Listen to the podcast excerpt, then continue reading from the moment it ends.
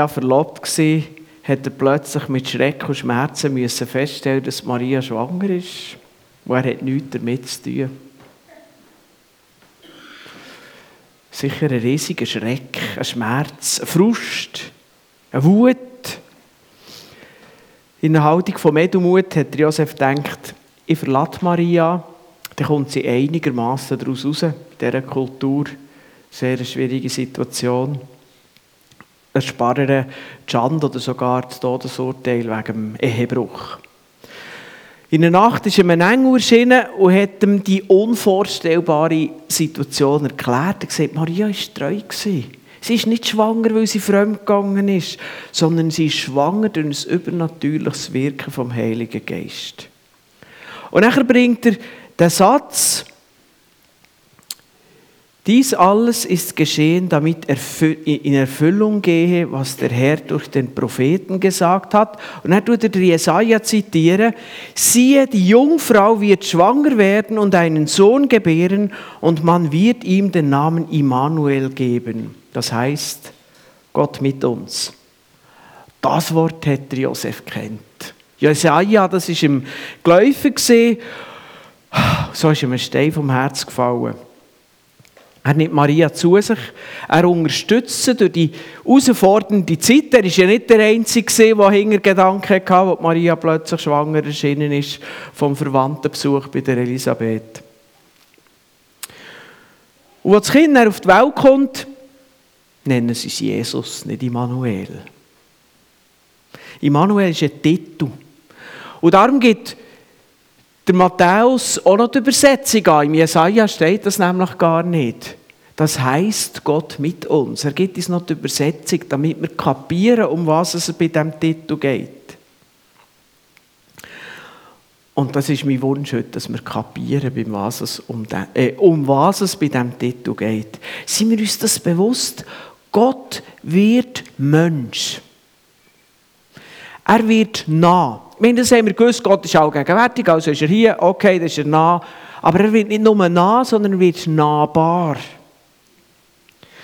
Wenn wir zurückgehen in die Bibel, dort wo der, der, der, der Mose mit dem Volk am Sinai erscheint, erscheint ein Gott in einem Sturm, in den Wolken, in, in einem Gewitter. Und als er anfängt zu reden, zieht die Israeliten die Köpfe ein und sich erschreckt verstecken und rennen davon. So Angst haben sie vor der Stimme von Gott. Aber jetzt kommt Gott zu den Menschen. Eine ganz einfache Frau vom Land, ein Zimmermann, der sie heiratet, und die unfassbare Tatsache, dass der unendlich Gott Mensch wird. Versuchen wir das mal uns aufzunehmen. Wer christlich aufgewachsen oder schon seit längerer Zeit Christ ist, kennt den Vers. Ja, ja, Immanuel, Gott mit uns, klassischen Advents- und Weihnachtsvers kennen wir alles klar. Und das Risiko ist, dass man den Klang vom Wort kennt und den Inhalt darüber verpasst. Jesus ist Gott und Mensch in einem. Jesus ist immer beim Vater von Ewigkeit. Er ist ganz Gott unendlich, allmächtig, allwissend und doch ist er gleichzeitig Mensch und lebt in den Grenzen, die wir noch allzu gut kennen. Er schwankt nicht schizophren hin und her, ein bisschen Gott, dann wieder ein bisschen Mensch und dann wieder ein bisschen Gott. Sondern er ist beides gleichzeitig, aber nicht vermischt. In den ersten Jahrhunderten hat es grosse Kämpfe gegeben, wer der Christus wirklich ist. Und ich muss sagen, man kann, es, man erfahren, man kann gewisse Sachen sagen. Ja, ist ganz Gott kein Abstrich und ja, ist ganz Mensch kein Abstrich. Nur erfassen und erklären in die Tiefe kann man es nicht. Es gibt kein Bild, wo man kann sagen kann, weißt es ist wie. Es ist einfach Jesus. Johannes, einer der Jünger von Jesus, schreibt im Anfang von seinem ersten Brief darüber und schreibt dort über Jesus so ein bisschen im Bildhaften. Von allem Anfang an war es da. Wir haben es gehört und mit eigenen Augen gesehen. Wir haben es angeschaut und mit unseren Händen berührt, das Wort des Lebens. Und Jesus ist hier das Wort vom Leben.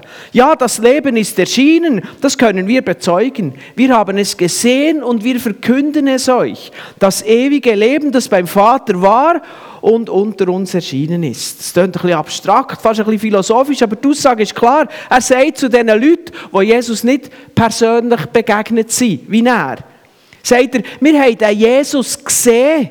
Wir haben das Wort vom Leben gehört. Wir haben ihn mit eigenen Augen gesehen. Wir haben ihn sogar berührt. Mit anderen Worten, der ist echt und wahrhaftig Mensch. Und in der Zeit, wo der Johannes eben den ersten Johannesbrief geschrieben hat, ist eben der, der Kampf unter den Christen losgegangen. Ja, das kann doch gar nicht sein, dass Gott so etwas Sündiges ist geworden wie ein Mensch aus Fleisch und Blut. Die griechische Philosophie, die teilt hat, die gesagt hat, der Geist ist gut, das Fleisch ist schlecht, der Liebe ist schlecht. Das ist überhaupt nicht biblisch, das ist griechisch. Und der, und der Johannes hat sich dort müssen trennen davon und gesagt, Jesus ist Mensch geworden mit Fleisch und Blut. Wir haben ihn angelenkt. Ganz wirre Lehren haben sich verbreitet. Der Johannes hat da alle Zweifel verstreut. Und genau davon redet das Neue Testament. Wenn wir die Evangelienberichte lesen, der Matthäus, Markus, Lukas, Johannes. Jesus hat mitten unter den Menschen gelebt. Er ist mit seinen Jüngern ganz normal umgereist. Er hat mit den Menschen geredet. Er hat ihnen gedient. Ganz praktisch. Er hat gelacht, manchmal gerannt. Er hat Hunger gehabt. Manchmal war er müde, manchmal traurig, manchmal zornig. Er ist vom Teufel versucht worden, unter Druck gesetzt, so wie wir. Und das beschreibt nachher der Hebräerbrief zum Beispiel. Ähm, dort wird die Aufgabe von Jesus als dem Hohepriester genannt, dem Hohepriester vom Neuen Testament, im Gegensatz zu dem Hohepriester im Alten Testament. Und da heißt es, wir haben nicht einen Hohenpriester, der nicht mit uns leiden vermöchte in unserer Schwachheit, sondern einen, der in allem auf gleiche Weise versucht worden ist, aber ohne Sünde. Gleich wie du und ich. Er versteht, er kann mitleiden, er kennt unsere Schwachheit. Oder im Philipperbrief redet Paulus über das gleiche Thema, ein bisschen aus einem anderen Blickwinkel. Und er sagt dort, er, der Gott in allem gleich war und auf einer Stufe mit ihm stand, nutzte seine Macht nicht zu seinem eigenen Vorteil aus. Im Gegenteil, er verzichtete auf alle seine Vorrechte und stellte sich auf dieselbe Stufe wie ein Diener. Er wurde einer von uns, ein Mensch wie andere Menschen.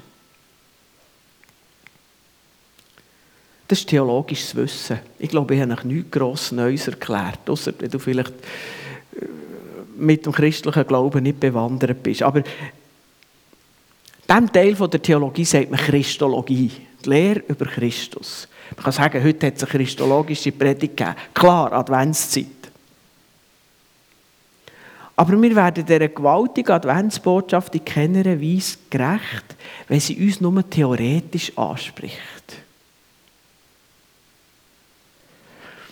Klar ist Jesus vor bald 2000 Jahren wieder zurück zu seinem Vater gegangen. Aber wo Jesus ist auferstanden und er in den Himmel zurück, ist er nicht als Mensch gestorben und er als Gott wieder auferstanden. Er ist auch als Mensch wieder auferstanden. Sie haben ihn nach seiner Auferstehung nochmal angelenkt, sie haben nochmal mit ihm gegessen, sie haben ihn nochmal gehört und gesehen. Und so ist er nachher in den Himmel aufgefahren. Er ist Mensch. Er ist als auferstandener Mensch zurück im Himmel. Und so soll es nicht sein, dass in unserem Denken so eine abgehobene, weltfremde Lichtgestalt ist. Habt ihr auch schon die alten Jesus-Malereien gesehen? Mit einem Kopf wie ein Nachttischlämpchen, das die ganze Umgebung beleuchtet. Weit weg von, von Realität, so hat Jesus nicht ausgesehen. Der hat so ausgesehen wie, wie dein Gesicht am Morgen im Spiegel. Das war ein normaler Mensch. Gewesen.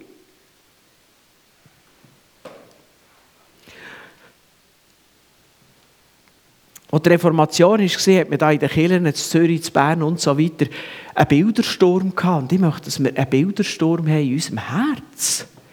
Das abgehobene Jesusbild. Jesus ist Mensch geworden. Ich glaube, das ist Advents- und Weihnachtsbotschaft. Jesus ist immer gesehen, Jesus ist immer Gott gesehen. Da brauchen wir kein Advent und kein Weihnachten dazu. Aber wenn wir Advent und Weihnachten verstehen wollen, müssen wir checken, dass Jesus Mensch geworden ist. So wie du und wie ich. Wir sollen uns daran erinnern, ja, Jesus ist zwar ohne Sünde aber sonst so wie wir als Mensch, unter den vielen Lasten der Versuchung, der normalen menschlichen Begrenzungen, die wir doch alle sehr gut kennen. Und es ist der Wunsch von mir, dass ich will, dass es mir gelingt, dass das unser Herz berührt. Wir wissen das im Kopf. Das ist ganz easy und einfach. Aber wir sind vielleicht eben so fest von diesen Bildern geprägt, von dem abgehobenen Jesus, der 20 cm auf dem Boden schwebt, wenn er läuft. Das hat nichts mit dem zu tun. Wenn du ihm über den Rücken gestreichelt hättest, hat es ihm wohl getan. Und wenn du ihm ins Gesicht geboxt hättest, hat es ihm weh getan. Genauso wie bei dir. Und wir sind uns das einfach zu wenig bewusst. Und das, ich wünsche mir, dass mir das heute gelingt, dass das unser Herz ergreift. Jesus ist Mensch geworden. Immanuel, Gott mit uns. Du bist müde, du erschöpft. Vielleicht heute nicht, aber manchmal. Genau das hat Jesus immer wieder erlebt. Einst war er so müde, dass er im Schiff eingeschlafen ist und als ein Sturm kam, hat es ihn nicht geweckt. Also so müde bin ich noch nie gesehen. Sie mussten wachschütteln, weil sie Angst hatten, dass das Schiff untergeht. Ich bin noch nie, also gut, ich war noch nie in so einem Sturm Gott sei Dank, aber, aber äh, kann ich mir nicht vorstellen, dass ich nicht erwacht wäre. Jesus hat durchgeschlafen. Das heisst, er weiß, von was du redest, wenn du zu ihm kommst und sagst, Jesus, ich bin erschöpft, ich bin so müde, ich mache so nicht mehr. Er weiß, von was du redest. Er sagt nicht einfach obendran Halleluja irgendwie und es dient alles zum Besten denen, die Gott lieben. Natürlich stimmt das. Sie sagen, ich will nicht gegen das reden. Aber Jesus spürt genau, wie es dir geht. Jesus war 40 Tage in der Wüste und hat nichts gegessen. Er weiß, dass es heisst, Hunger zu haben. Der Teufel hat das übrigens auch gewusst und hat ihn darauf festnageln und hat ihn damit versucht. Er weiß es, wie das ist, wenn man versucht wird, auf einem Bedürfnis, das man hat. Das zwar ein natürliches Bedürfnis ist, aber das man kann brauchen für etwas Falsches damit zu machen, wie Jesus hier ist versucht worden. Oft leiden wir darunter. Hunger, Durst oder ein anderes natürliches Bedürfnis. Vielleicht haben wir nicht 40 Tage gefastet, aber schon nur, wenn das Mittagessen fehlt, wird man plötzlich schwach. Wir sind begrenzt. Ich war mal mit einer Gruppe Skifahren und dort haben wir das Mittag gegessen, aber am Nachmittag irgendwo bei einer Abfahrt, da habe ich plötzlich nicht mehr mögen. Ich dachte, was ist mit mir los? Ich habe wirklich fast nicht mehr die Kurve geschafft. Ich habe ja, fast Angst bekommen, wirklich nur noch ganz langsam gefahren und gesagt, ich, ich, ich kann nicht mehr. Bin in ein Restaurant gehockt, haben wir ein Gocki bestellt, ein Gocki getrunken und plötzlich wie puff, kommt die Energie zurück auf mich. Ich hätte wahrscheinlich ohne Skilift können aufwärts fahren Und dann habe ich gemerkt, was das mit mir gemacht hat, dass ich bisschen zu wenig getrunken habe. Ja, ich wusste, ich trinke beim Skifahren etwa die zu wenig, weil ich dauernd mal auf das WC. Aber das konnte ich nicht wegstecken. Ein bisschen Durst und nachher war einfach Game Over. Und Jesus hat gewusst, was es heisst, Hunger und Durst zu haben.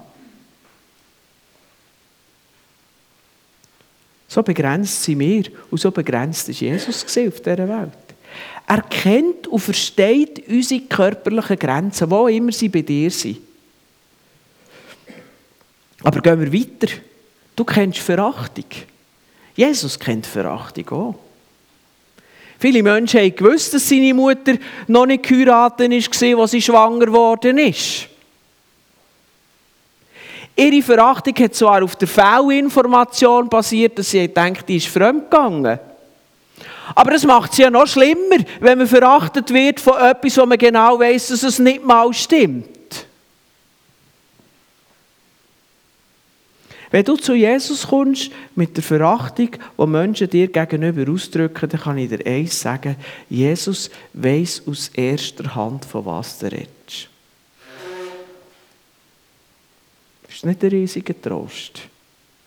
Haben wir in dem Jesus, wo Gott ist und Mensch zugleich, nicht genau die richtige Anlaufstelle für den Schmerz der Verachtung? Gehen wir weiter. Jesus hat im Grab von seinem Freund Lazarus gerannt. Er hat auch gerannt, als er auf Jerusalem gekommen und die Stadt gesehen hat und sich bewusst worden ist, die Menschen da drin sind einfach nicht parat, zu Gott umzukehren. Ist der Menge schon zum Grennen? Bei Jesus bist du in bester Gesellschaft. Er fühlt mit dir, er versteht dich, er ist durch das durchgegangen. Immanuel, Gott mit uns, Gott mit dir. Oder Schmerz und Krankheit.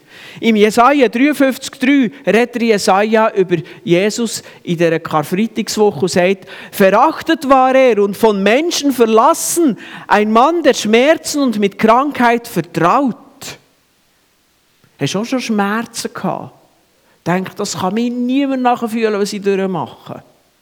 Hast du dich auch schon einsam und verlassen gefühlt? Und denkt, das ist ein Schmerz, auch wenn es nicht wehtut. Er weiß, was du durchmachst. Er hat es selber erlebt. Dort, wo alle davon gelaufen sind, sie ihn gefangen genommen, sie ausgepeitscht haben, ans Kreuz genagelt. Immanuel, Gott mit uns. Er weiß haargenau, was du durchmachst.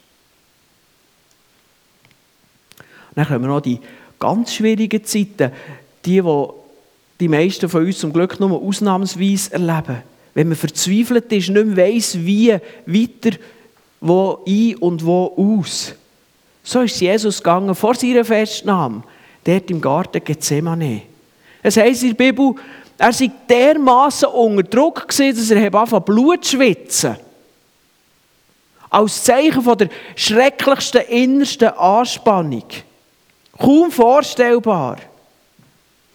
Jesus weiß, wie es dir geht, wenn du verzweifelt bist. Er weiß, was du fühlst, wenn du total unter Druck stehst. Er ist Immanuel, Gott mit uns, Gott mit dir. Dann wird er von seinen Freunden verlassen. Einer aus dem innersten Freundeskreis verratet ihn bei seinen Finden. Übrigens, hat er gewusst, seine lieblichen Brüder haben zu Lebzeiten nicht an ihn geglaubt. Ich weiß nicht, wie man sich das vorstellen soll. Die haben ja wahrscheinlich mitbekommen, wie das mit seiner Empfängnis und Geburt gegangen ist. Mit der Flucht auf Ägypten und all dieser Geschichte. Aber irgendwie, sie haben nachher, nachher an Jesus schon auch noch geglaubt. Aber zu der Zeit, wo Jesus gelebt hat, Vielleicht waren sie neidisch, sich genervt, dass er über den, ältesten Bruder dermassen ein Theater ablässt. Haben sie nicht verstanden. Jesus hat mit dem allem müssen klarkommen. Ablehnung in der Familie. Hast du das so schon erlebt? Denk daran, Jesus versteht dich.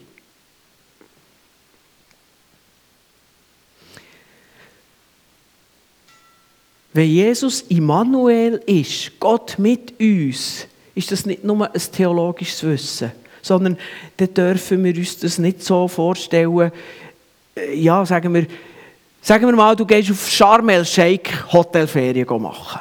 Da kannst du nicht davon ausgehen, dass du Ägypten kennst. Ja, du bist im Land gewesen, das stimmt. Aber du kennst die Herausforderungen der Leute nicht von ihnen nicht in einem Land, wo Armut und Ungerechtigkeit verbreitet ist. Du kennst nur die glänzige Fassade.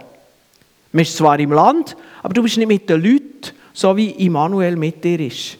Jesus als Immanuel ist eher vergleichbar mit dem, der 20 Jahre in Kairo in den Slums lebt und er wirklich kann sagen, ich weiß, wie es den Leuten in Ägypten geht.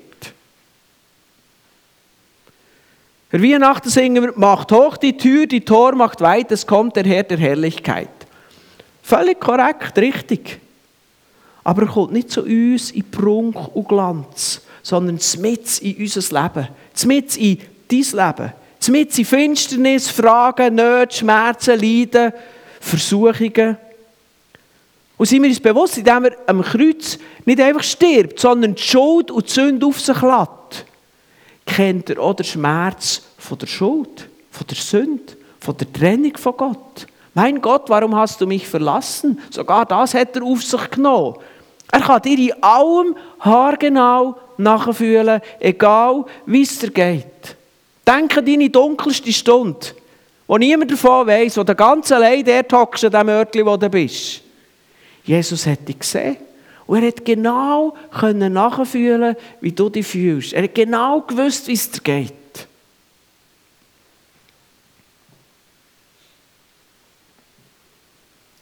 Ich hoffe, du hast gemerkt, dass Immanuel Botschaft für deinen Alltag ist. Ganz egal, wie er mal aussieht. Egal, wie du dich fühlst, er versteht dich. Mehr, er ist da, er ist bei dir und er ist mit dir.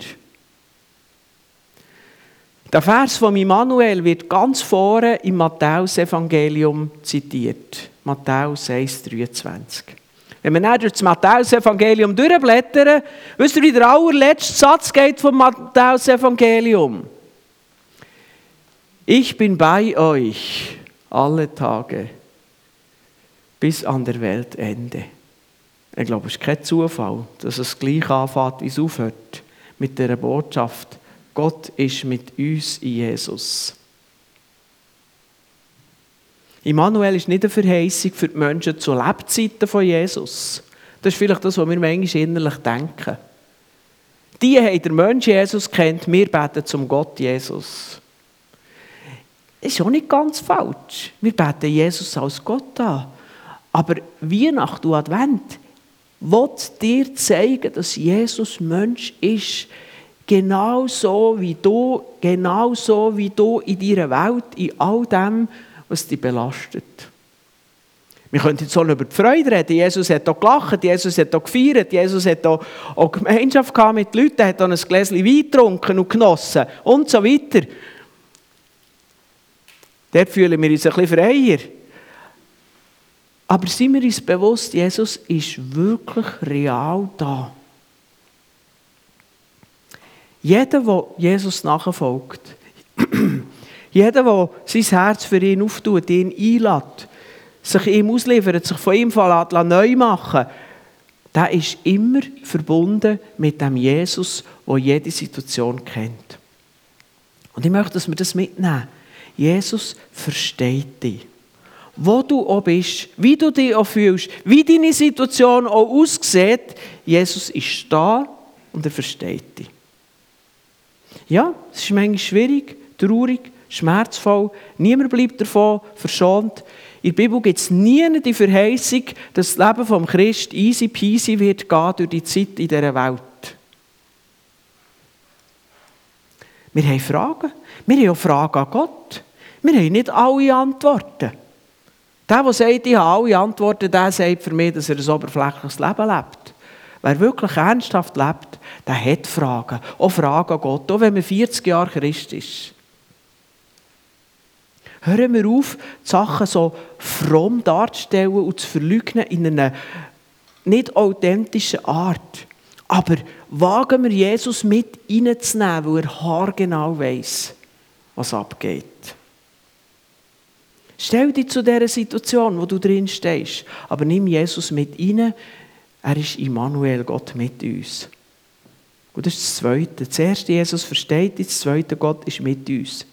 Wir folgen nicht einer Lehre, sondern wir folgen Jesus Christus. Einem wahren Gott und einem wahren Mensch, der mit uns ist.